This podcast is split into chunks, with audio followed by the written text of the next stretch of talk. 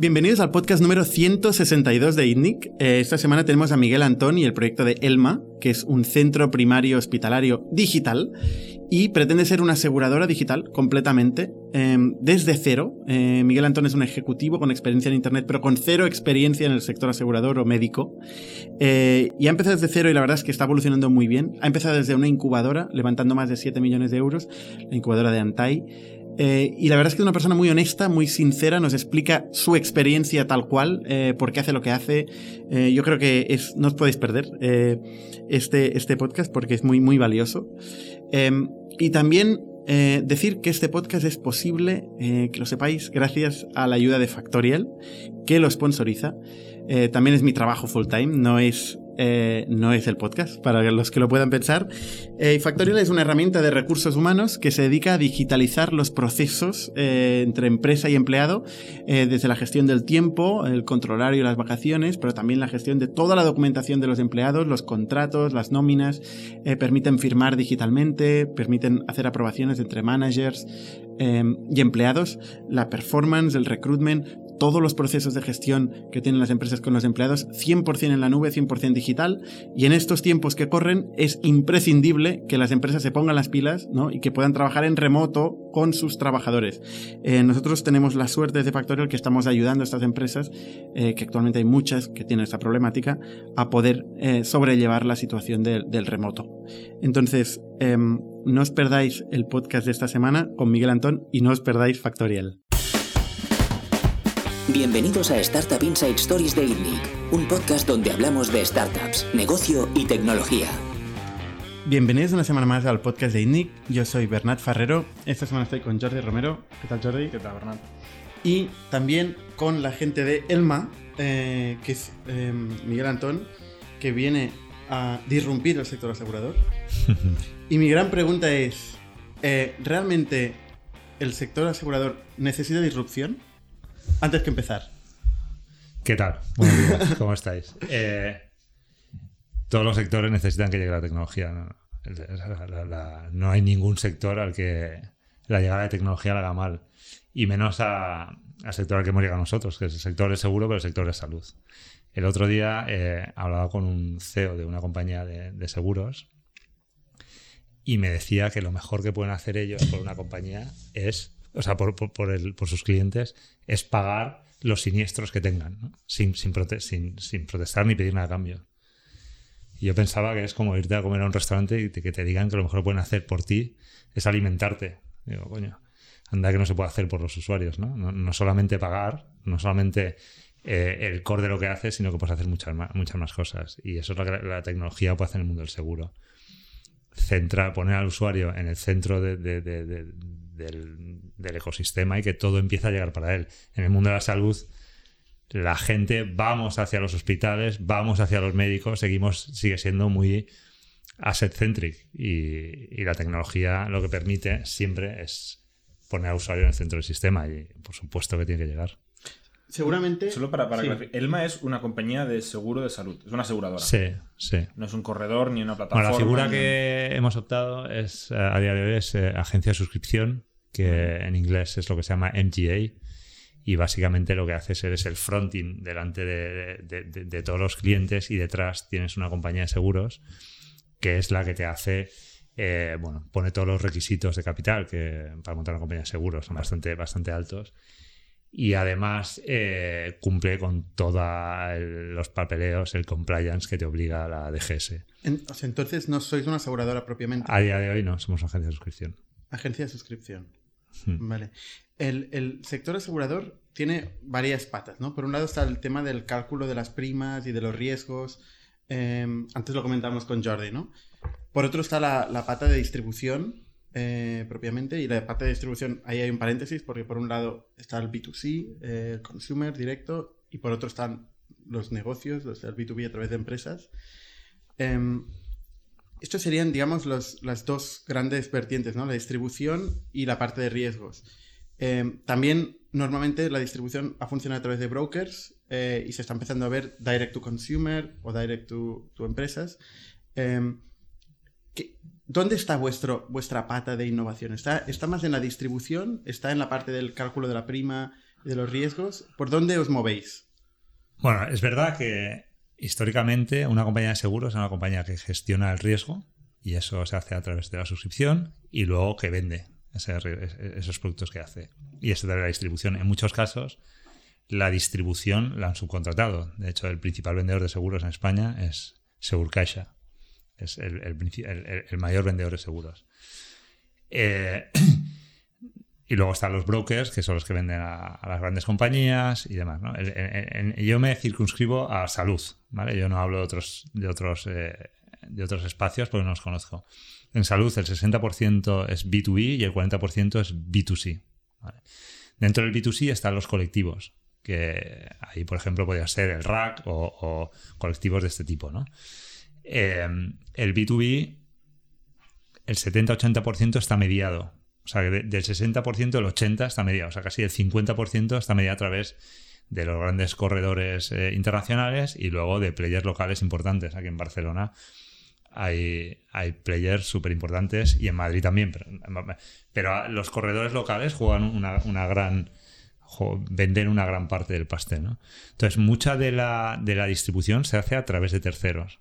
Ergo, su principal negocio casi acaba siendo la gestión del riesgo. Elma, nosotros lo que donde hemos puesto el dedo es en el servicio. Nosotros queremos formar parte del cuidado de la salud de la gente. No queremos darte un, free pass para que cuando estés malo vayas al hospital y te atiendan. No, nosotros queremos formar una parte activa y donde creemos que está la mayor innovación en España, en el mundo seguro en España, está en el servicio que le das al asegurado. No solamente darle la cobertura de riesgo, es te doy cobertura y además te doy servicio. Y en el mundo de la salud, para contaros un poco el rollo, el mundo de la salud se divide en medicina preventiva, medicina primaria y medicina secundaria.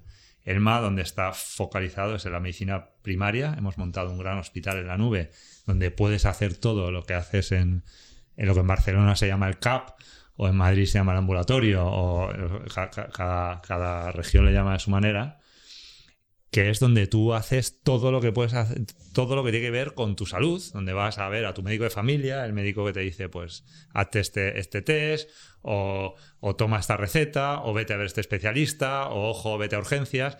¿Puede, hacer recetas un, médico del seguro privado? Claro, claro.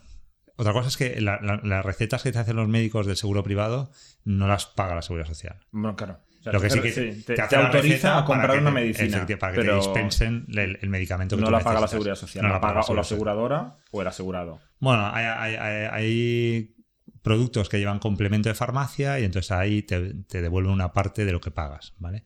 Pero en general los medicamentos que te prescribe una compañía de seguros los pagas tú de tu bolsillo. Es lo que se llama el out of pocket expense en, sanidad, que es bastante más alto de lo que nos queremos ¿eh? en España. Nos creemos que en España la seguridad social nos paga todo, está todo incluido, y el out of pocket en España es bastante, es bastante alto. ¿eh? O sea, la farmacia, el gasto en psicología, el gasto en, en, todas estas especialidades que no cubren ni la seguridad social ni las compañías de seguros. Hablabas de la innovación en el servicio. Todavía no he entendido en qué se traduce. Bueno, básicamente se traduce, y, aquí sí que hay que poner un poco de, perspectiva en, el mundo de la salud. Eh, en España tenemos una sanidad pública universal que implica que todos tenemos acceso a, a la sanidad de manera gratuita, aunque el gratis está mal entendido porque se paga por otra parte. ¿eh? Eh, y si algo ha demostrado la, pandemia es que nosotros pensábamos que el servicio en España era sensacional, la sanidad privada, la sanidad pública, y lo que es es universal, que es diferente. Universal es que todos tenemos cobertura, pero se ha demostrado, ha quedado demostrado que cuando llega una, una cosa de estar, la sanidad en España es mejorable. No es tan estupenda como nos queríamos, porque hay, está bastante colapsada. Entonces, ahí es cuando nacen las compañías de, seguros de salud. Oye, para evitarte el colapso, pagas un poco y yo te doy acceso a un, a un sin límite de especialistas donde tú puedes ir sin esperas y vas y allí te atienden. ¿Qué pasa? Que eso lo que ha eliminado es una pata fundamental de la salud, que es la sanidad primaria, que ahora está como muy de moda hablar de la sanidad primaria, y, la atención primaria que está colapsada, que nadie le hace caso y tal, porque en el fondo hemos acabado tomando decisiones nosotros sobre a qué médico ir, sobre Y cuando no sabemos qué hacer, nos vamos a urgencias. Y yo, que tengo tres niños, me he pasado mogollón de noches en urgencias con un niño que tiene un puñetero catarro y ahí he estado dos horas para que me digan ibuprofeno. ¿sabes? Entonces, claro, pero cuando no tiene, cuando eliminas la atención primaria de la parte privada, pues oye, haces el, el atajo de turno, ¿no? ¿Por qué se ha eliminado esto? O sea, ¿hay- ¿no hay médicos de cabecera? O... Hay, pero, pero, pero realmente eh, la- lo que se intentó es eliminar es, ese primer paso para que tengas acceso directo sin esperas. ¿vale? Pero esto, O sea, esto es se ha hecho como para, para, para ayudar al cliente a que se sienta que tiene Para mejor que tenga- servicio sí, o para o- ahorrar costes. ¿Cuál es el- la razón? la razón yo creo que era para ahorrar costes. Y Yo estoy de acuerdo contigo. Como usuario de, de- de- de seguros de salud privada, dices, vale, tengo un tema aquí en la nariz. ¿Cómo se llamaba el médico de la nariz? Eh, Sí, pero todavía sí es. Lo buscas en Google, ¿no? Y dices, todavía tema si es que respiras mal, te puedes ir al neumólogo, al otorrino. Ya, pero ya me estás diciendo varios. Pero, ¿Cuál, fíjate, cuál- cuál de te ellos? Imagínate que estás mareado. ¿A quién vas? Ya, ya, no sé. A puñetera idea. Esto siempre era muy cachondo, porque yo a todos mis amigos médicos les digo, ¿y a ti quién te opera? Y me dice, a mí nadie. Digo, "Oye, tío, dime a ti quién te opera. Si, si te- no, a mí no me opera nadie. Y yo, coño, pero te tienes que operar, ¿quién te opera? Pues me opera el que yo digo. Yo, ya, pero la diferencia entre tú y yo es que tú sabes quién es el buen médico, yo no. Y yo voy en barbecho. Y, y con esto, que no se me entienda mal, o sea, que, que- que la gran mayoría de los médicos son bastante buenos, pero, pero tú te puedes romper un dedo y vas a un traumatólogo que es estupendo en, en codos. Y a lo mejor este año va a haber un dedo y es el tuyo, ¿sabes? Y yo conocí un tío y dice, no, yo es que hago mil cirugías al año y 900 y pico son de dedos, ¿no? Entonces, todo este servicio, que es lo que te da la atención primaria, ¿Cómo arreglas es- ese problema? que se puede digitalizar, es que todo esto se puede digitalizar. O sea, tú puedes tener una gran base de datos con los skills, con las de los médicos, con dónde están, con cuál es su especialidad, con cuál es su, su, su, eh, eh, Tipo doctoralia. tipo doctoral. Esto lo puedes sacar y ya hay bases de datos. Nuestros médicos te atienden cuando tú te pones malo, coges la app del MA, vienes ahí a, a- a nuestra, a nuestro hospital digital y ahí hay enfermeras, hay médicos que te atienden, te dan respuesta a tus dudas.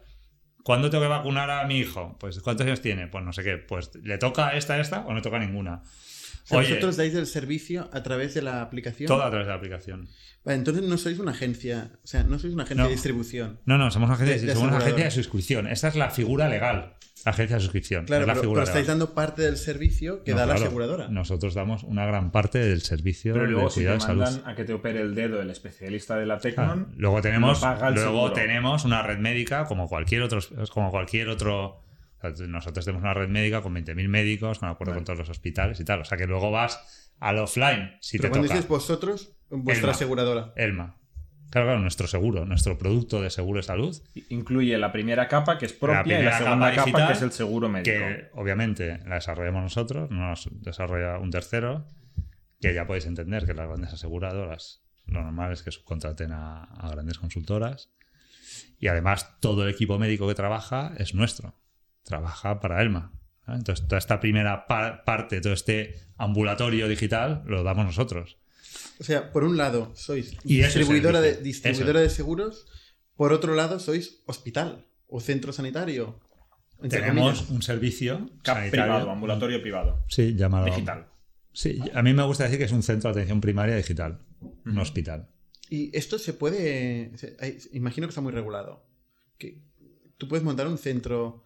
O sea, puedes tener Bueno. un, un doctor a tu cargo sin una regulación. A ver, la, la- la regulación en lo que se refiere a telemedicina Sí. lo deja bastante en el lado del, del médico. ¿vale? Es- es- es- lo, lo regula el código deontológico. No está regulado por ley, pero está regulado por el código deontológico del médico. Entonces, el médico es el que decide si tiene argumentos suficientes para decirte lo que debes hacer. ¿vale? O sea, un médico, él, tú le cuentas tu- tu- tus síntomas y él decide si te puede dar una, una- si tiene argumentos suficientes para hacer un una diagnosis o no. ¿vale? Pero no está regulado por ley. Y nuestros médicos trabajan en cualquier lugar de- de- de- del mundo. Son, tienen licencia española, trabajan en Cada España. uno de ellos está tiene su licencia y actúa está colegiado en España y, a- y actúa bajo su- Ahora también te digo que de repente tuvimos una doctora que se fue a hacer unas, unas misiones humanitarias a África y pasaba consultas de África. ¿sabes? ¿Y pasa consulta? En África. Desde, estaba en África. Ah, desde mientras, África. mientras tenga conexión a internet, puede atender a cualquier persona. Entonces, eso es la digitalización, ¿sabes? Que el doctor bueno te atienda independientemente de donde esté. O sea, si- sin, sin comparar con la marca, pero en el fondo es como estos centros que tienen las grandes compañías aseguradoras, como las Sanitas o los Adeslas, ¿no? Que tienen sus médicos propios. En el fondo es lo mismo, pero digital. Para que, bueno, Tienes unos eh, empleados que son médicos y le llegan clientes, hacen la primera capa de consulta, ¿no? Las cosas quizá que no son tan de especialista. Y luego las cosas más serias, más complejas, más especialistas, las, las deriváis a, un, a otro centro hospitalario. Claro, al final, sobre todo, el- el objetivo es que cuando tú tengas eh, cualquier problema relacionado con tu salud o sin tener un problema, cualquier duda, acudas a una aplicación y desde allí, que es tu médico de familia, y desde allí te empieza a derivar eficientemente y sin visitas innecesarias. Y a partir de ahí, pues hacer una receta, prescribir una prueba médica. Eh, una prueba médica, una, qué sé, pues, un análisis de sangre o una resonancia magnética o lo que tenga que ver. Pues pedir un reembolso, pues a pedir una autorización, pues hacer todo lo que tiene que puedes gestionar tu cuenta, la de tu hijo, la de tu mujer, bueno, tu mujer. Cuando pasan de una determinada edad ya no tienes acceso, solo tienes acceso a, a la, a la parte de pagos y administrativas. Pero, o sea, puedes gestionar desde una aplicación todo esto con un médico que te conoce, ¿vale? Porque cuando tú vienes a nuestra app, eh, tú cargas tus antecedentes médicos y tus, y tus alergias y demás, ¿vale? Entonces, cada... Esta información la tenéis vosotros. Sí. También Cada... ahí sensible el tema, ¿eh? Sí, pero bueno, nosotros hemos nacido en época GDPR y entonces ahí ya está bastante estructurado para está totalmente estructurado para que no haya problemas de, de este tipo. Entonces, eh, cuando tú vienes, tú das acceso al médico para que vea tu historial y el médico cuando entras ya ha visto quién eres, no le tienes que contar todo el rollo otra vez de, de- de- de por qué vienes, ¿no? O sea, es tener el médico de familia en tu mano y ahí es donde Elma considera que no es solamente pagar la factura, ¿sabes? Nosotros tenemos que formar parte de la salud de nuestros asegurados, ¿no? Y Y, Miguel, ¿esta innovación en el servicio em, genera un ahorro en el coste por el hecho de eh, ahorrarte que gente vaya dando vueltas en hospitales y consuma los recursos de los hospitales, de los centros de asistencia primaria? ¿O genera un sobrecoste para, para el consumidor? A- a- ayer hablaba con. No para el consumidor nunca. O sea, si, si algo tenemos que hacer las compañías de- digitales es no poner más coste o sea, en sois, el lado del sois más consumidor. baratos. De momento no queremos ser más baratos. Eh, Queremos probar la tesis, que ya la hemos Entonces- empezado a entonces sí probar. que le pasáis el coste. No, no, no. Ni más barato ni más caro. O sea, Entonces, estamos en generáis más margen, ¿o no? Bueno, lo que queremos sacar es un producto donde, o sea, primero tenemos que tener datos históricos y todavía no se ha cumplido un año. ¿eh? Elma empezamos el año pasado en, eh, a vender en noviembre, estamos en octubre y no tenemos eh, un dato de siniestralidad cerrado de un año entero. Pero lo que sí que vamos a hacer es, eh, yo creo que vamos a conseguir ser más eficientes en costes y esto trasladarlo al usuario. Esta es la tesis, digamos, de, de negocio. Hmm. Eh, no está validada. No, Bueno, no hemos, empe- empezado a validarla, los datos que tenemos de los colectivos que, te- los colectivos que tenemos a día de hoy. La siniestralidad está por debajo del mercado, como un 15% por debajo de lo que es el mercado. Pero este año es un año muy complicado, ¿sabes? Porque todo este tema del coronavirus ha afectado mucho al mundo de, de- de la siniestralidad de seguros. Y, Para y bien y para mal, ¿no? Supongo, porque hay gente Sí, que o tiene sea, otras auto- cosas autos, que autos, no quiere ir. autos, por ejemplo, eh, Claro, hay menos accidentes. no ha habido durante tres meses, no ha habido Pero no solo esto, a mí se me duele la rodilla, quizá este año me ahorro la visita al hospital porque ya están a tope con el coronavirus, ¿no? Y me aguanto Sí, con el dolor por eso, más te, que el por- por eso te digo. Pero si tienes una app, cuidado. Sí, pero la rodilla, precisamente. No, el, el- el tema es que, de verdad, es un año muy raro para, para entender la siniestralidad. Luego Ya. hay una parte ahí del coronavirus que están pagando las compañías de seguros porque, claro. porque vas y lo primero que te hacen es la prueba del COVID para ver si lo tienes o no tienes. Y esto se está pagando por comprar de las compañías. O sea, es un año muy complicado para, para ver siniestralidades, pero lo que sí que hemos visto es que estamos muy por debajo. Pero necesitamos eh, tener un año entero cerrado y ver. A, ni- a nivel Es, es financiero, obvio, es obvio que, que nosotros, o sea, cuando empezamos aquí, lo que veíamos que estábamos ahorrando una pasta al sistema y que no la teníamos que quedar para compartirla con los usuarios. O sea, bueno, al final- estabais gastando vosotros. sí, pero, pero estamos generando ahorros al sistema. O sea, si tú, en vez de ir a urgencias, vienes a Elma, El coste lo tienes tú. El coste lo tengo yo, pero una visita a urgencias es mucho más caro. Esa es mi pregunta. Es mucho más caro. Entonces ahí yo di- lo vimos y dijimos, coño, estamos ahorrando dinero al sistema, ¿sabes? Esto hay que capitalizarlo. Y, y- ¿No abusa el usuario de, de la aplicación? O sea, sabiendo que tengo un médico aquí, le voy a preguntar cada tontería que tenga. Eh, no. No es no, así. No. La gente es muy racional, solo cuando está. No, la, gente, jodida. la gente no somos muy racionales. Esto es mentira. Ya nos gustaría ser muy racionales. Pero en el fondo es un coñazo ir al, médico. O en si está el aunque WhatsApp, tengas- si está en el WhatsApp, aunque tengas al alcance de la mano, la realidad es que. Y como todo, ¿eh? O sea, esto cogerlo, que siempre hablamos en media, en promedios. Ha habido gente que hemos tenido que banear por, por, por, por hipocondríacos. por hipocondríacos. Ya. Pero, pero estás hablando de un segmento de población muy pequeño. Pero que esto, y yo estoy harto, de- yo, yo- yo empecé en tecnología en el 99 y estoy harto a la gente de mi generación oír lo malo que es la tecnología, con, tal, con la- el- el documental de Netflix de su puñetera madre. Y oye, que los locos de Internet también están en la calle, ¿sabes? Que no están cir- circunscritos al mundo digital, que, que- que- es que locos hay en todas partes y, y hipocondríacos hay en Elma. Pero fuera de Elma también, ¿sabes? Eh, ¿Y, y tenemos- los habéis baneado a los hipocondríacos? Algunos sí. Sí, hemos tenido que. No, no les sí. va la casualmente. No, porque. Sale un bug. O sea, sobre todo porque se ponían agresivos con los médicos. Entonces los médicos tampoco tienen por qué aguantar que, que nadie les falte el respeto. Una pregunta que afecta a todo el sector sanitario privado. Eh, ¿Vosotros tenéis un conflicto de interés económico? Si yo ahora vengo con un dolor de rodilla eh, y el mejor camino para mí es una clínica súper cara que os va a costar una fortuna. A mí no, porque pago mis 50 o 70 euros al mes. Eh, pero quizá me, económicamente hay otra clínica que vale la mitad. Eh, ¿El médico esto lo sabe? ¿Cómo, ¿Cómo se gestiona? Hay código deontológico, pero como negocio es un conflicto de intereses bestia, ¿no?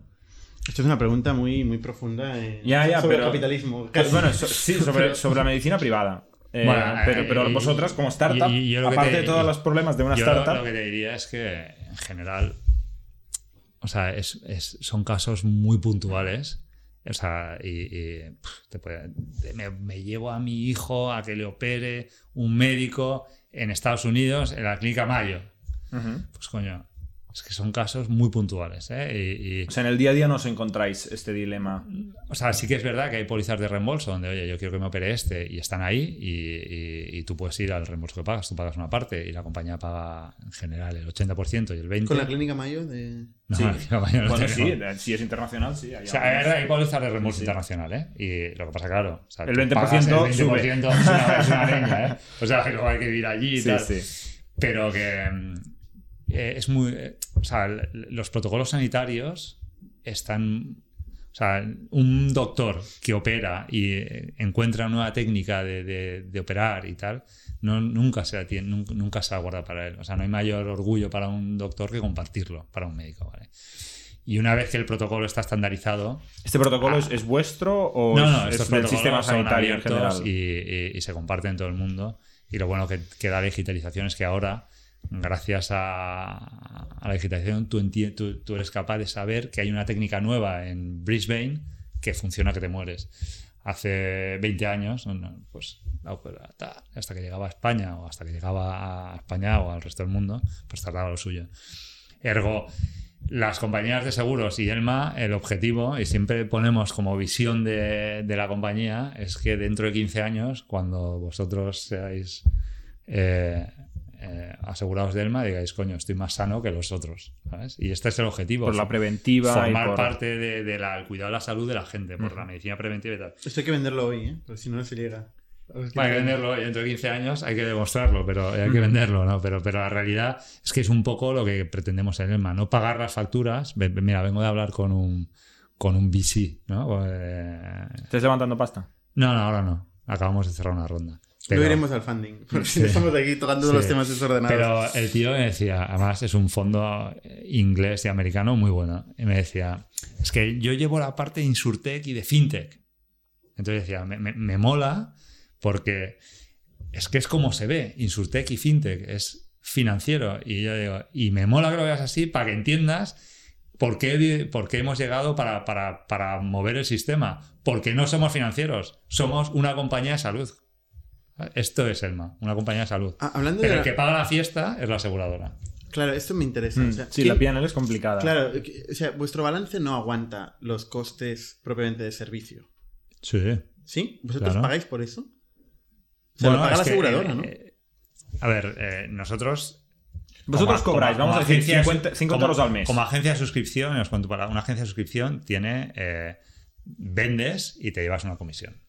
Vale. Y o sea, luego- los 50 euros al mes no van a Elma. por- Van al- a lo No. que hay detrás O sea, y, de, y se queda un de- de los porcentaje. 50 euros va a la compañía de seguros una parte y otra parte a Elma. Vale. Y Elma Pero esto es por la distribución propia. por la distribución. Y Punto. Elma tiene una performance commission, que lo llamamos, ¿vale?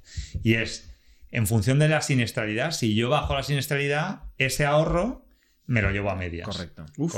Pero, el médico... Y con eso queréis tiene- cubrir vuestra estructura de costes del hospital digital. De servicios, sí. O sea, Pero esto incluye el, 100%. el médico se paga con la comisión. 100%. O sea, no, no le mandáis una factura a la No, no, no, aseguradora. es una performance commission Va. en función de, Vale, en vale, función de, de la mejora de siniestralidad que tenemos. O sea, realmente es un chollo para el back office que tenéis, o sea, para la gente que os da el seguro detrás, porque le llega ya todo muy es- filtrado. claro. Bueno, pero filtrado significa.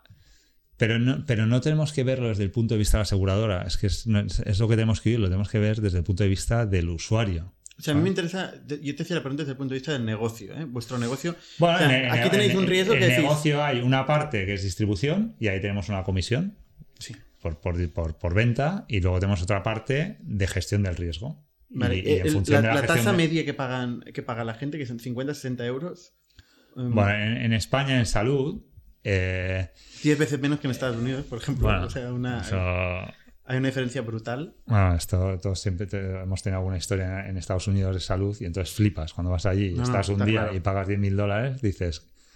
O sea, aquí ¿Cuánto en, paga al mes? Un... En Estados Unidos que sepáis que la primera causa de bancarrota es eh, tener un problema de salud. Está claro. En España el, el- el ticket medio es- son 750 euros al año. Vale, Al año. vale. Para gente de 60 euros. No, 60 60 euros, 60 pero, euros. pero ahí ya empiezas a meter eh, la- los colectivos, está empezando a bajar, está empezando a bajar el coste de, de la prima y una prima oscila entre 30 y 80 euros. Sí, yo me acabo de hacer una cuota, para mí, 33 años, hombre, Barcelona. y 29 euros con copago medio es lo mínimo y 76,68 es todo, sin Pero, copagos pero- y pero con con cobertura. 33 años eh, tú en general vas poco al médico. Y, y- y- y- Estás en Elma, ¿no? Estás Estoy entrando en en Elma, claro, sí, sí, no estoy diciendo la... Es la competencia. tú en general, eh, creo que habías ido a un buscador de estos, a un comparador. No, no, Que- más, que, más que por 33 años, por, por, por tener una startup. Eh, eh, poco en- eh, Barcelona es un poco más caro. Esto, el- el- el- los costes de, de salud en Barcelona son un poco más caros que en el resto de España. Eh, Baleares es yo creo lo más caro. Luego Barcelo- Barcelona. O sea, luego si, Madrid. si yo hubiera puesto que vivo en Madrid, me saldría más barato. Sí.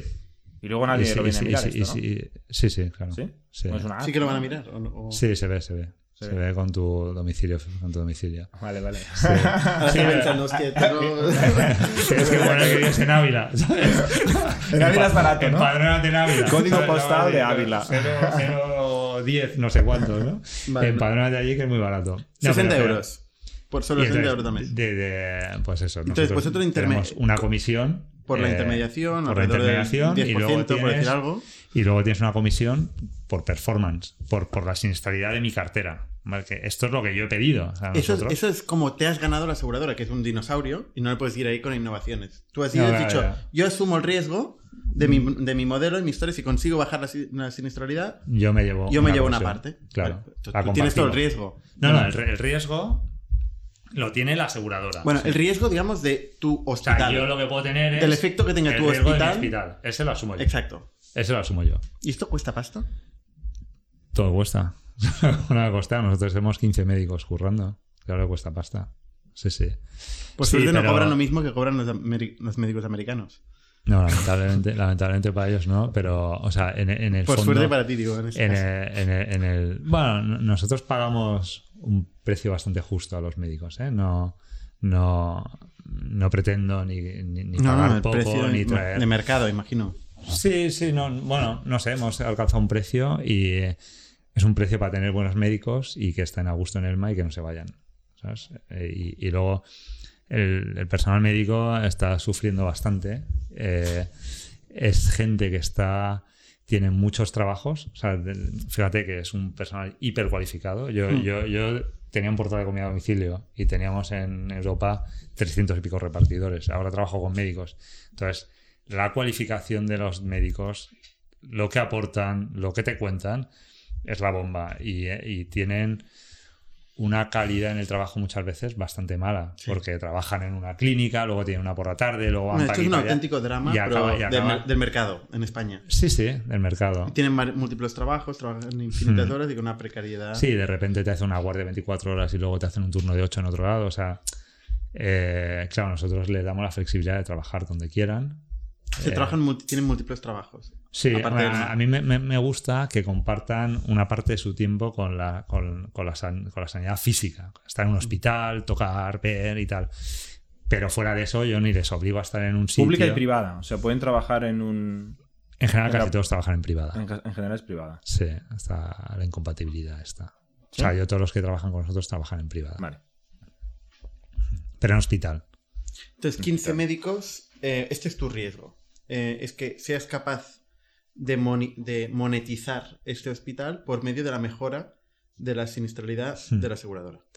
Eventualmente, si esto eh, fuera verdad y tuviera sentido, igual tendría sentido integrarte para atrás y acabar generando una aseguradora entera, ¿o no?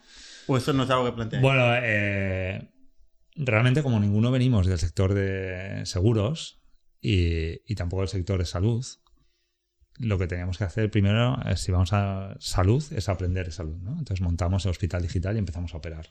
Contratamos los médicos, contratamos un jefe médico y empezamos a operar y empezamos a dar servicio.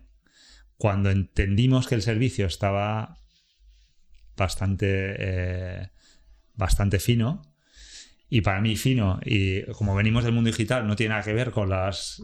Pues es, oye, ¿y qué dice eh, eh, los ratings en, la tienda de Apple y en la tienda de, Android?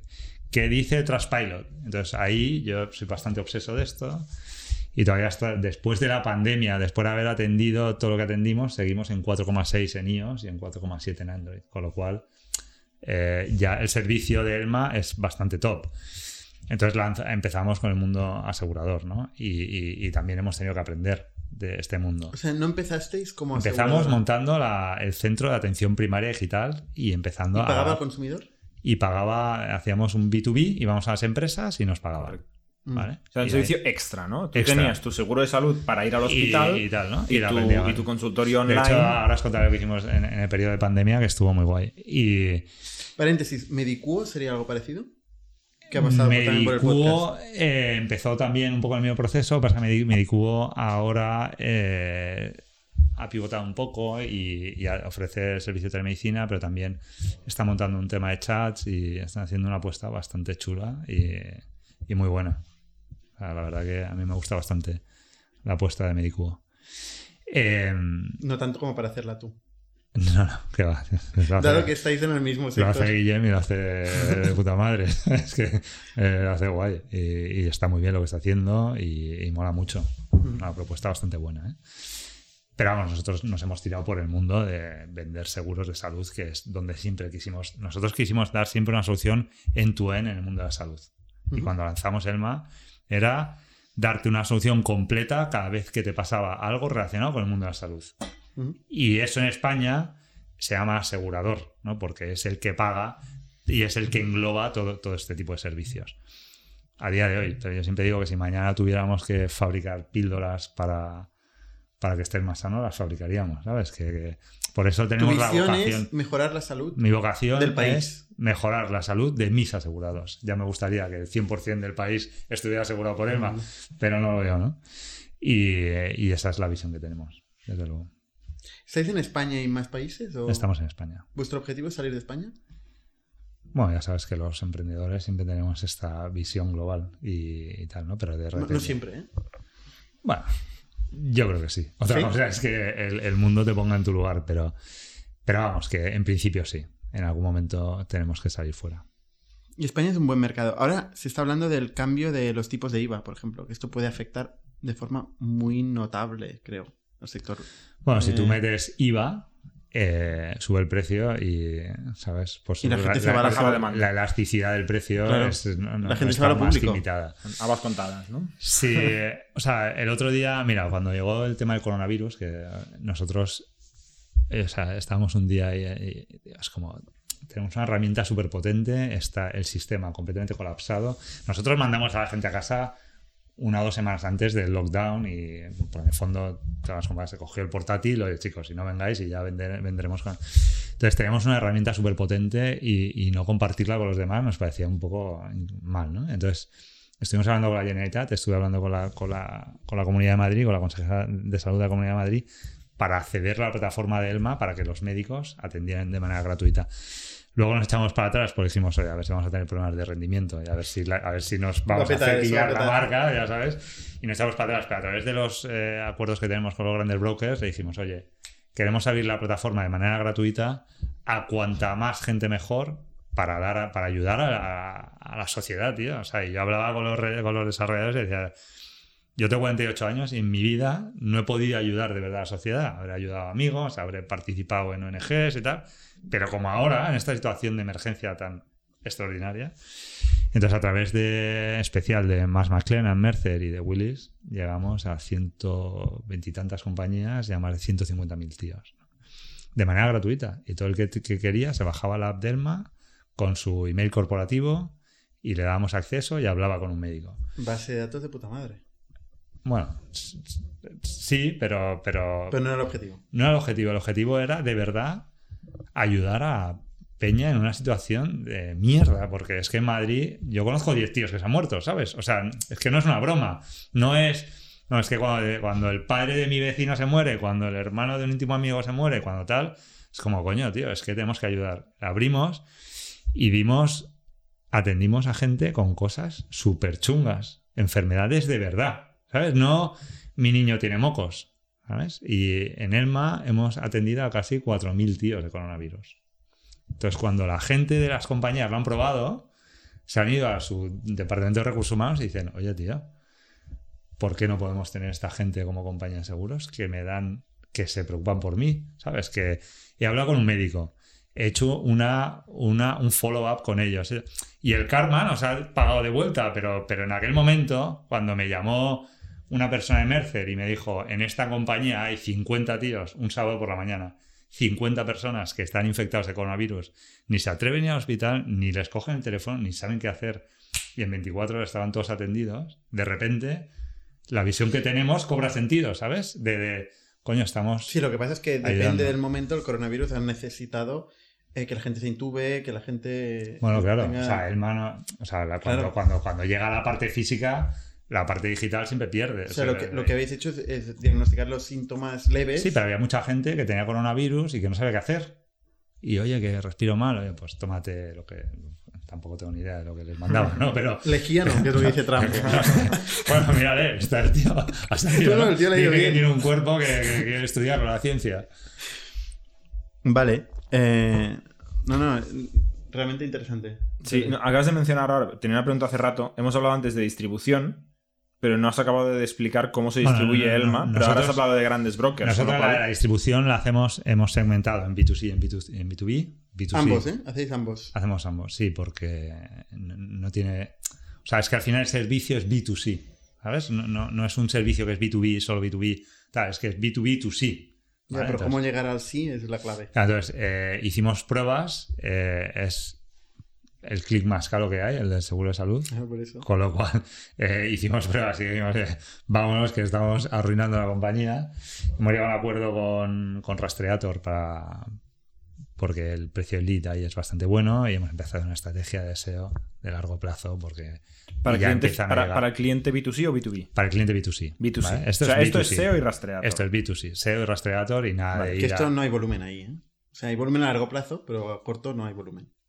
Bueno, lo que pasa es que si son leads cualificados, o sea, sí que hay cosas, pero, pero son muy caros. Entonces, si pagas por ellos, No, pues por eso digo, si, haces SEO, sí. eh, a corto plazo no a vas corto a cambiar plazo, la compañía. Nada, nada, a corto plazo nada, y ya lo asumimos que esto es una estrategia a largo plazo. Y luego está B2B. B2B hay tres segmentos: pymes, eh, yo diría micropymes, compañías de entre 50 y 300 y a partir de 300, o sea, segmentarlo por, por número de empleados, no por... Menos de 50 es difícil que la gente le pague el seguro de salud a sus empleados, porque los eh, empresarios, emprendedores, al final cuando somos pequeñitos, es como si nos metieran la mano en el bolsillo y lo sacaran y tal, entonces ahí... Y sobre todo no hay reglas de escalabilidad, ¿sabes? Depende mucho de que el, el emprendedor, el empresario quiera hacerlo, ¿no? Entre 50 y 300 ya sí que empieza a ser eh, una necesidad. O sea, tú no puedes no ofrecer un seguro de salud en alguna de las modalidades que hay a tus empleados. Y ahí vamos con un equipo propio de ventas. Y las grandes compañías, a partir de 300, suelen estar casi todos mediados. Y ahí tenemos acuerdos con los, con los grandes brokers internacionales. Sí. O sea, hacéis todo. Hacemos Como todo. distribución hacéis todo. Todo. Lo que no hacemos es ni pymes, ni... eh, ¿Cómo que no hacéis pymes? De- Pymes me quiero referir... o sea, Menos no- de 50. Hacemos, pero no activamente, no búsqueda activa. Si nos llegan, pues fenomenal, pero no, no, no solemos ir a... No hacéis tele, no hacéis. eh, Vamos a hacer una campaña de tele, ahora empezamos. Sí. Pues eso es para micropymes, ¿no? Bueno, y eh, para consumer. en, en- en el mundo de en el mundo de- del seguro, la- el único factor diferencial que hay es la marca. O sea, si yo te pregunto a ti cuál es la diferencia entre Adeslas o Sanitas, o Adeslas y Asisa, pues me sorprenderá mucho que me digas dos diferencias. Más allá de la marca, ¿sabes? que es una. Y la, marca es algo abstracto en este mundillo, ¿no? ¿Eh? O sea, Sí, pero, sí que eh, sí que en el mundo del seguro la marca es reputación ¿no? y es credibilidad. Y entonces por eso hacemos tele, para, para que la marca suene y para que la gente diga, coño, Elma, sí, lo he visto en la tele, lo he visto tal, lo he oído. O sea, al final es branding puro y duro. Y tenemos que hacer. Porque la reputación en seguros, eh, la marca sí que pesa. Hmm. Y el hecho de que tengáis el- detrás tengáis una aseguradora, ¿eso es algo que os gusta publicitar? ¿Es algo que preferís mm, que Bueno, no... es, una, es una aseguradora portuguesa que no conoce nadie. y- Vale, o sea, no os ayuda en ese sentido No, el, ayuda- hecho de ayuda. Hombre, Pues eso sí que es más financiero. yo sí que te digo que ha habido muchos modelos de estos. ¿no? Creo que N26 empezó con, con un formato MGA con nosotros y detrás tenía un banco no sé cuál. O no sé si Revolut el primer día que empezó tenía ficha bancaria. Y es, no. es muy, es muy típico que este modelo de MGA Lo que pasa es que lo que sí que le preocupa a la gente, y eso diferencia igual una aseguradora de otra, es la cobertura que tiene eh, y el número de hospitales adscritos o, o- o médicos. Cuadro médico. Sí, o sea, lo, lo- lo- Cuadro lo que, lo, que, mm, lo que tradicionalmente han vendido es el cuadro médico. Yo tengo un cuadro médico de 20.000, yo tengo un cuadro de 40.000. Bueno, yo, o los top hospitales de de ciudad, 50.000. ¿no? Yo tengo en Barcelona, hospital pues, de Barcelona. Quirón, Sí, de Sheus, yo tengo no sé tal, qué. ¿no? Hostia, es que con Elma el 70% de las veces ya no vas a ir al médico. Ya, pero si tienes que ir. Si Porque tienes que ir, la gente cuando, o sea, que cuando- nosotros tenemos una un seguro que está pensando en lo que- grave. Que, nosotros tenemos una red médica de primer nivel con 20.000 médicos, con todas, con el grupo. Igual que una de las con de el grupo, Sanitas. igual, igual, con el grupo. que- Esto es una O sea, commodity. si, si comparamos, son, los, Sí, son el pero- mismo cuadro médico. Bueno, eh, a lo mejor el de Aislas es más grande y el de Sanitas es más pequeño porque Sanitas está intentando que la gente vaya a sus Centro centros propio. médicos, centros propios. O sea que, que- Pero lo que sí que están son los hospitales de referencia que, que tú me estás diciendo, ¿no? La Quirón, La el- Quirón me sale aquí. Hospitales Madrid, todos, todos estos grupos, ¿no? Están ahí y, y eso no es un problema. El- pero lo que hay que hacer es, también, lo que hay que hacer es el cambio de, de- de- de chip, ¿sabes? Es como, como si tú, y lo siento, estás pensando como en el corte inglés, ¿no? Tengo, tengo muchos centros. Ya, coño, pero ¿y Amazon? No voy a ir luego, ya lo sé. Claro, Pero no estoy- vas a pero ir. Estoy pensando que, Claro, que pueda ir. Claro, o sea, que puedes ir, pero, pero que hay que empezar a pensar de otra manera, ¿no? De, de, Hmm. oye, es que el 70% de las veces no voy a ir. Voy a hablar con un médico, con una enfermera, me va a solucionar la receta, me va a solucionar el test, voy a hacer no sé cuántos, ¿sabes? Y voy a ir cuando de verdad es necesario. Esta es la te- Vamos, que el 70% no es una estimación que hace Mi- Miguel Antón, es una estimación que hace todo el mundo. eh, hay estudios por ahí de todas las grandes consultoras que el 70% de las consultas se pueden hacer en remoto. O sea, ten en cuenta, en España, uno de los datos que yo nunca sabré dónde lo leí, era que una de cada cinco personas iba a urgencias a coger una receta. A urgencias. Ya. ¿vale? Entonces, coño, para coger una receta, Depende de la receta, pero sí. Sí, sí. Oye, el, el grueso de vuestro coste de, de go-to-market está en el equipo de ventas que tenéis. Bueno, tenemos el equipo de ventas y el equipo de marketing. porque Y el equipo de estamos, marketing. Estamos trabajando ahí en el equipo Y de ahora vais a meter en pasta en, en marketing. Y ahora vamos a meter pasta en tele. Mm. Bueno, pasta en tele eh, vamos a meter. sí. Porque vuestros leads se generan, aparte de esta campaña concreta del coronavirus, em, Bueno, tenemos los comerciales que están activamente buscando. claro, pero se generan mediante marketing, contenido, PPC, etcétera, o se generan más llamando a empresas. El, eh, el mayor esfuerzo que hacemos es eh, B2B. Y aquí el, cic- Outbound. el ciclo, sí. Y aquí el ciclo de ventas es muy largo. ¿eh? O sea, una compañía no cambia de seguro de salud en. Hay un seasonality muy bestia, ¿no? Hay un seasonality Al muy bestia. final de ahora, ahora, viene lo este, bueno, este ¿no? último trimestre es cuando las compañías deciden salir al mercado a buscar alternativas. Mm. Ahora está la gente concentrada llamando, ¿no? Sí, no, ahora, Dentro del mar. Ahora os aseguro, tío, que es la época como más loca de todas. Y, y, y- y- y yo soy comercial, ¿eh? O sea, que yo soy el primero que, oye, que yo voy a todas. Bueno, ahora estás vendiendo. O sea, sí, no- pero que, lo estás que- o vendiendo sea, muy que bien, que- además. Que, me mola mucho más ser comercial que le- hablar con el CTO, ¿sabes? Que el tío de puta madre. Con todo el cariño Pero- para CTO. pero- sí, sí. Pero que yo donde me lo paso bien es sentándome con un cliente y vendiendo, ¿sabes? Que yo me acuerdo cuando sales de la facultad y tal, y no, yo comercial nunca. Y luego cuando llevas 10 años dices, joder, sí, sí, es lo más divertido. Ahora, ahora nos contarás un poco, un poco tu historia. O sea, realmente eh, vuestro go-to-market es, es un equipo de inside sales. Imagino, no, no visitáis al cliente, ¿o sí? Sí, sí, sí. ¿Visitáis también al cliente? Sí, sí, claro, claro. Hombre, ahora en esta época visitas virtualmente, pero, pero claro que visitamos. Sí, sí. Vale, Y a nivel de producto, eh, ¿tiene algo peculiar vuestro producto? Bueno, mira, a ¿Invertís nivel, a- mucho en producto? a nivel de producto te, te diré que los founders del MAS somos dos. Eh, y la verdad que es una pena que no esté Albert aquí. Pero Albert, su profesión es, CP es, es- es Product Manager. Eh, Albert estuvo en Rocket mm, tres años eh, de PM. O sea que nosotros en producto, aunque eso sea por el rollo que me pega Albert, ¿sabes? le tenemos mucha pasta. Ahora acabamos de contratar un, un PM, que es nuestro primer PM. Ya tenemos un squad. de- ¿Cuántos desarrolladores, desarrolladores tenéis? Pues tenemos eh, cuatro backend, el CTO, eh, un Android, un iOS. Tenemos 10 tíos ya. ¿Y el core del producto, qué, qué dirías que es? ¿Es el hospital?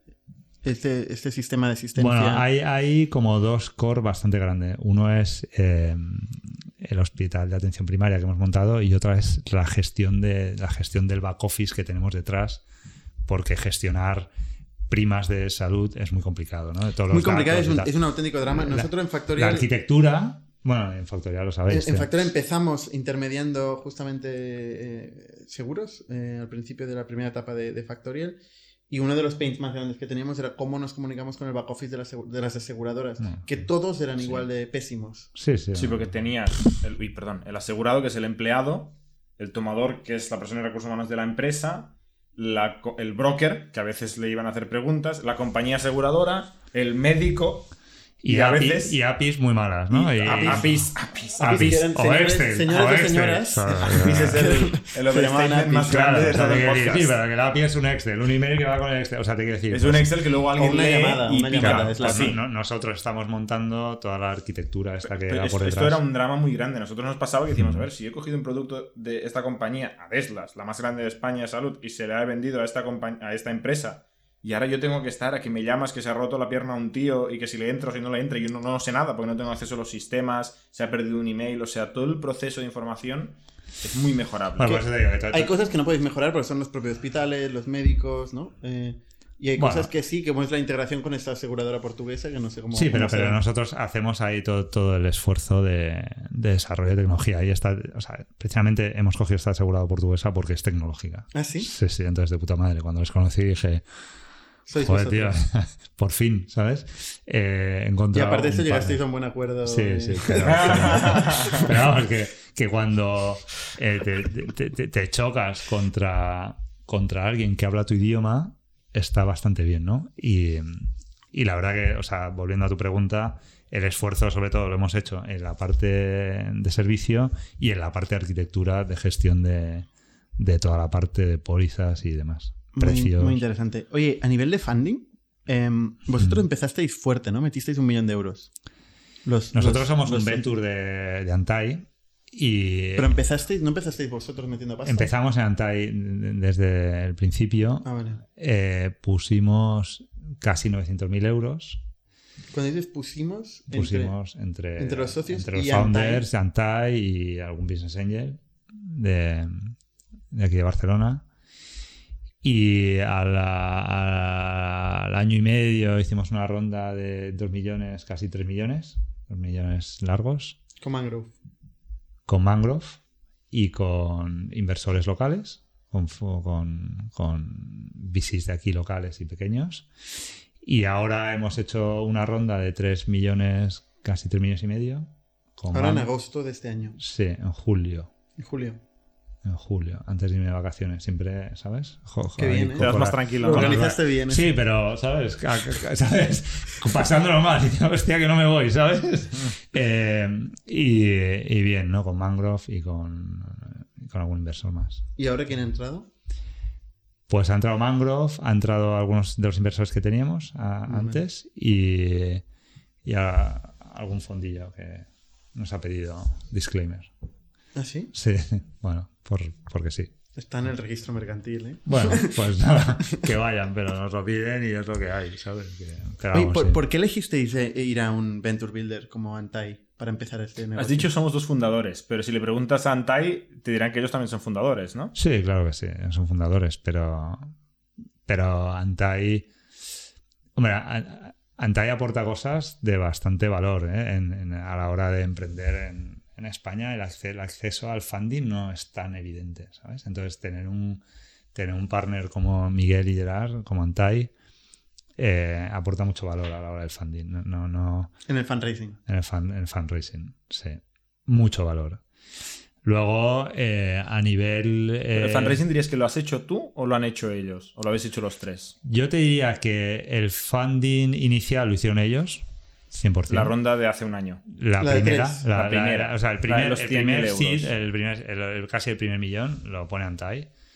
El segundo lo hacemos a medias, pero estar con ellos te aporta mucha credibilidad. O sea, de estos 900.000 euros que dices, la gran parte lo, lo puso Antai. Bueno, pusimos todos. Yo puse dinero, Albert puso dinero, Antai puso dinero, to- todos pusimos y ahí arrastra muchos inversores eh, locales que, que confían en ellos porque han hecho las cosas muy bien. La segunda Tú siendo vendedor, si hubieras ido al mercado a buscar financiación, te me hubiera hubiera costado, costado más. más 100%. O sea, no, no, no, no, no Son tengáis preguntas duda. que se hace la gente. No, pero no tengáis te duda, por supuesto. Entonces Antai ahí te aporta mucho valor. Y en esta última ronda, que antes estabas haciendo el timeline, ¿crees que O ha sea, la sido ya segunda fue a medias y ahí Albert y yo éramos como los que vendíamos y tal. Y esta tercera, yo creo que Antai ya aportando mucho, pues ya los founders, eh, Albert y yo, somos los que lideramos. O sea, las Más. reuniones ibais los dos Sí, sí. para esta Sí. última ronda. Sí, ya. sí, 100%. Vale. Nosotros.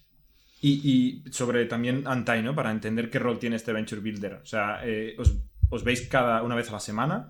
¿Una vez al Bueno, mes? nosotros cada estamos en las oficinas de Antai. Bueno, pero Entonces, aparte de eh, para el eh, café, digamos. les, bueno, con Miguel Vicente hablo. a- vamos, de hecho, me está acordando que me ha llamado y no le he vuelto la llamada. Eh, hablo muy a menudo. o sea, que cuando quiere. Diariamente. Bueno, ahora ya menos, pero, pero sí, sí, sí. Y luego con Edu hablamos, con Marc, con Marc Jordana hablaba mucho. O sea, luego te dan soporte. Quiero decir que Miguel es un tío brillante, entonces cuando tienes algún problema, acudir a él y que tenerle advisor es, es, eh, es un activo de la compañía bastante potente. ¿eh? Y- pero vamos, ¿cuánto hablo con él? Pues no te sabría decir, pero vamos, tanto como necesito. No es una vez al trimestre hacemos un, un board, es que hablamos continuamente. Oye, y para, para entender un poco el, el panorama competitivo, ¿eh? porque, claro, 3 millones de euros para un producto de este tipo, que los márgenes eh, tampoco son muy altos, es un negocio de, alto volumen, eh, ¿es suficiente? Porque tenemos ah, un player francés, Alan, por ejemplo, que, que ha levantado 125 millones y que está abriendo España. Hmm. Bueno, eh, o como, como, como startupero ya sabes que el dinero siempre es poco, entonces eh, puedes más, pero, pero no creo que estemos, no creo que necesitemos más a día de hoy. ¿No? O sea, lo que tenemos que tener son objetivos claros del número de pólizas que tenemos que conseguir, ¿Qué del número de el número de asegurados. Pues yo espero acabar el año entre 5 y 7 mil asegurados. Entonces, con eso, con, con lo que hemos... O sea, es que en el fondo muchas veces los emprendedores eh, nos hemos vuelto locos y queremos co- conseguir dinero para objetivos grandilocuentes que no vienen al caso, ¿no? Entonces, hay que marcar bien el- los tiempos, hay que marcar bien eh, los objetivos y O conseguirlos. sea, que estás diciendo que los emprendedores en general Bueno, no, somos no. demasiado optimistas a la hora de. No, pero creo que el exceso de liquidez que ha habido no le ha hecho muy bien a la industria de la startup.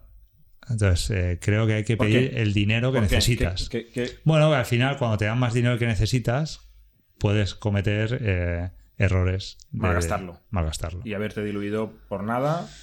Bueno, como emprendedor te diluirás, eh, que es malo. El- el- lo, único que tenemos los emprendedores es el equity. Esto hay que... Va solo en una dirección esto. Sí, sí. Para abajo. Pero además eh, pierdes tu credibilidad. ¿Sabes? No, no solo pierdes el equity, que es una faena, pero cuando pierdes tu credibilidad porque has perdido más dinero que necesitas y lo has malgastado, pues oye, como persona has, has fallado, ¿no? O como, como, como profesional. Que yo siempre digo que mi profesión es emprender, ¿sabes? Que no soy.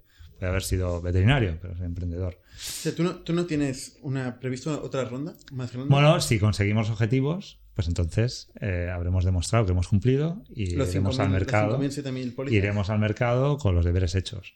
¿sabes? Pero, pero, pero pedir más de lo que hubiéramos necesitado, pues yo creo que hubiera sido un error. Para todos. Ahora cuando empieces a hacer tele verás que, bueno, ya, ya lo sabes, ¿no? Que es caro y que a veces competir con... O sea, que, que hay un punto donde el capital puede llegar a hacer la diferencia. Al final, no, no es nunca la diferencia a largo plazo. También, esta es mi opinión particular. Pero sí que en momentos Sí, o sea, circunstanciales de, sí, de competencia puede si, ser... si hubiéramos levantado 20 millones y, y- y salíamos a... Pero, pero, pero es que en el momento de la compañía no lo justificaría, ¿sabes? Entonces, eh, hubiéramos... Nos estaríamos equivocando, ¿sabes? Hemos levantado el dinero, primero que el mercado nos da y que nosotros necesitamos. Es que muchas veces estás pidiendo valoraciones que no se justifican. Y el mercado hay que escucharle también, ¿eh? que los inversores que trabajan en VC es gente súper lista que, que se pasa todo el día haciendo deals, ¿no? Y, y cuando tú vas y te dicen no, pues te tienes que escuchar. Entonces nosotros siempre hacemos un poco esta, estos deberes antes de ir al fundraising, hablar con tres o cuatro fondos amigos y preguntarles, oye, esta es nuestra situación, ¿qué crees que es lo tal? Y nos lo dicen. Y mm, tú no eres más listo que ellos. ¿Veis un, un horizonte cercano a la rentabilidad de la compañía? Bueno, a día de hoy estamos preocupados en growth y es nuestro principal objetivo. Para eso hace falta capital. ¿no? Si no estáis preocupados por la rentabilidad, estáis preocupados por capital. Pero, pero, pero a día de hoy estamos eh, focalizados en el growth que tenemos que tener y... Sois 30 personas, ¿no? Hmm, Eso es más de un millón de euros de, de coste. Sí. Y, y además gastáis en campañas de publicidad y tal. O sea, esto es Mm. dinero. Sí, sí. O sea, el MAC quema pasta. Si es la pregunta. La pregunta es que quemamos pasta. Pero vamos, que tenemos cash para llegar al 2022.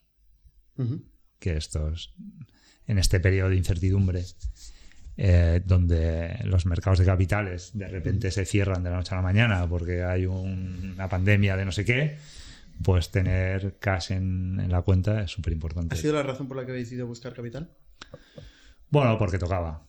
Porque tocaba para seguir a- para pasar a la siguiente etapa. Pero lo que sí que hemos intentado es alargar el runway lo máximo posible. Esto, vamos, a día de hoy es Mm. algo que tenemos que tener grabado a fuego los emprendedores. ¿eh? Y tú dices que eres de, de profesión emprendedor. ¿Qué habías hecho antes? Antes de meterte en eso. Pues mira, yo el primer negocio que hice tenía 17 años y hice un negocio para comprarme un perro, ¿sabes? Y desde ahí toda ¿Un mi vida- perro? un perro, que era lo que me apetecía porque entonces quería comprarme un boxer y entonces con dos colegas hicimos ahí un festival y, y luego he hecho pues toda mi vida he montado ¿Y cosas. ganaste dinero con el festival? Claro, claro, que gané pasta, me compré perro y mucho perro. más. y mucho más que no se puede No contar era Fire Festival. que no se puede contar.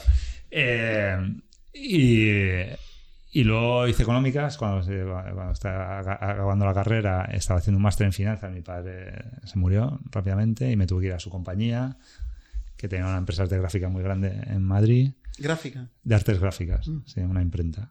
Y bueno, a partir de ahí pues he ido montando cosas. Luego en el 99 primer- monté mi primer e-commerce, que fue vendíamos joyas por internet, diamantes.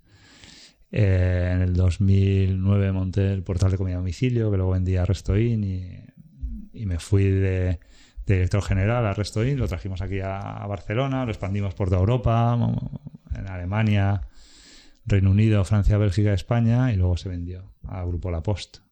Y eh, luego monté un operador de última milla que integré con un, con un, con un copycat de, con un- de, de, de Instagram en Madrid y, y luego ya estaba viendo ¿Cómo que se llamaba este operador? Lola Market.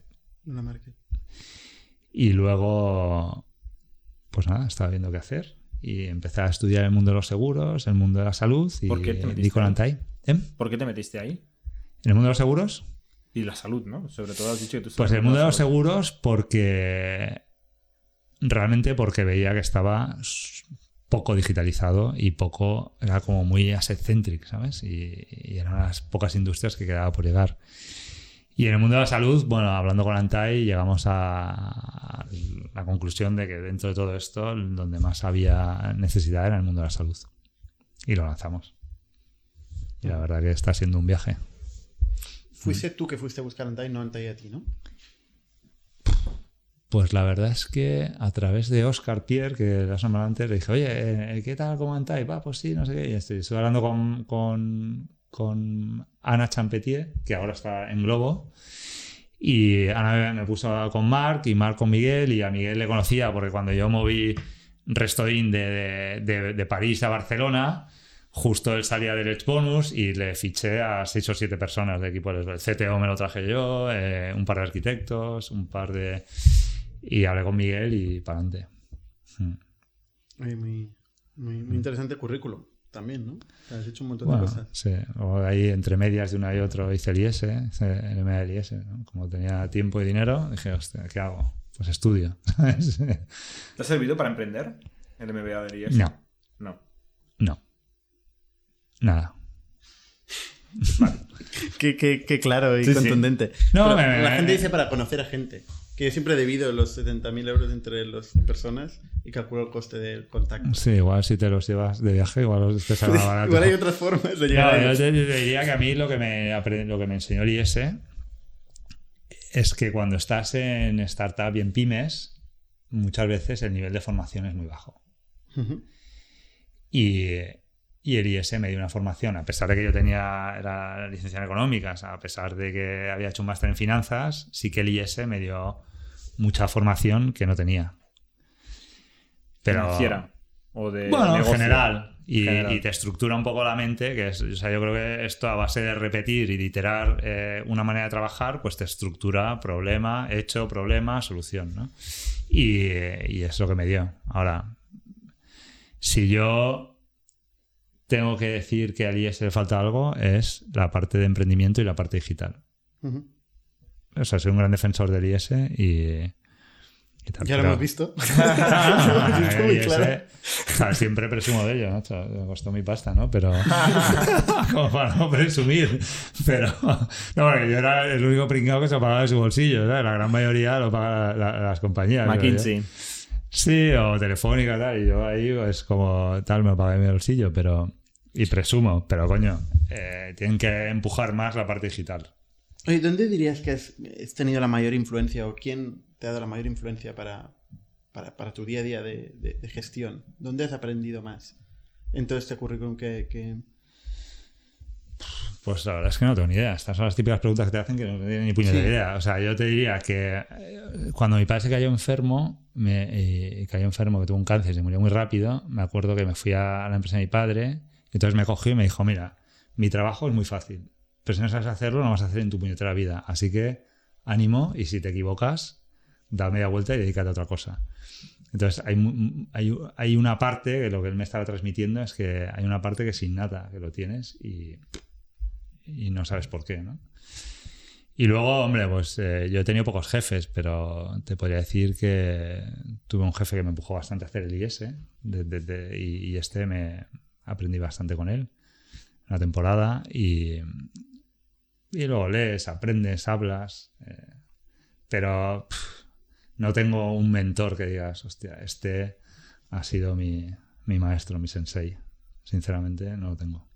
Lo máximo que, que imaginas con Elma, ¿qué, qué es? O sea, ¿qué, ¿qué es lo que te gustaría? ¿Salir en múltiples países? ¿Salir a bolsa? ¿Vender la compañía? Ya, ya, ya llega un momento que lo que te apetece es tener un poco de, aportar cosas a los demás, más que a que te aporten a ti, ¿no? Entonces, eh, si dices, "Oye, pues me molaría hacer una IPO en Elma, pues fenomenal, ¿sabes? Que maravilloso. Eh, estar presente en 50 países y tal, pues, pues fenomenal. Pero, o sea, me molaría mucho más venir dentro de 10 años y que me digáis, oye, coño, tengo el seguro de Elma y estoy súper contento y me siento súper sano y muchas gracias por esto que habéis hecho. ¿sabes? Más que el reconocimiento económico o global. Es una respuesta que no es habitual. No, no sé. Igual es que soy No. viejo ya. ¿no? Pues oye, Miguel, eh, no sé si Jordi tienes alguna última Nos curiosidad. hemos pasado el tiempo un poco. Sí. Eh, muchísimas gracias Nada, por vosotros, por invitarme. Muy transparente. Hmm. Y con los demás, hasta la semana que viene. Somos un ecosistema de startups tech de Barcelona, creadores de Camalún, Kipu y Factorial, entre otras. Ofrecemos más de 5.000 metros cuadrados de coworking a startups y organizamos eventos diarios para discutir negocio y tecnología hasta la saciedad.